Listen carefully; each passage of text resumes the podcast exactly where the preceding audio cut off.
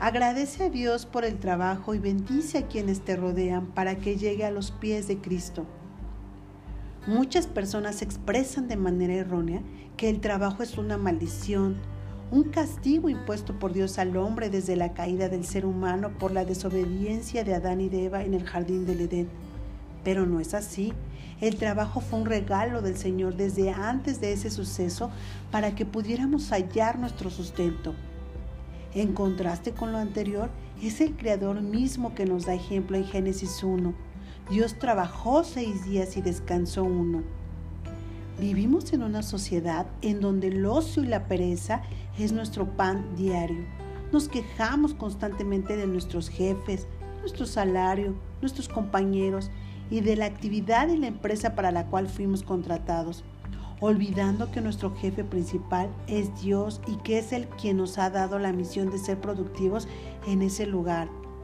Al hacerlo somos desagradecidos y despreciamos lo que el Señor está haciendo a través de nosotros en dicha compañía. Estamos llamados a ser de bendición, a construir y no a destruir, a edificar y no a derribar. Somos luz y sal en medio de una sociedad en donde la deshonestidad es un estilo de vida. Impactamos vidas con nuestro ejemplo. Cambiamos la forma de pensar de quienes nos rodean.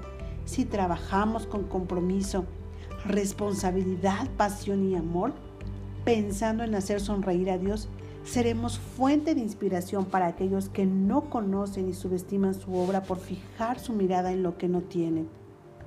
La obra de Dios es perfecta. Todo cumple un propósito en sus manos. No importa en dónde te encuentres, a quien conozcas, el cargo que tengas, el dinero que ganes, deja huella positiva y esfuérzate por honrar a Dios con tus acciones.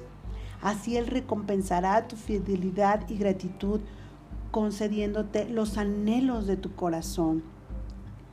De Andreina Fersaca, en la voz de Contacto de Mujer.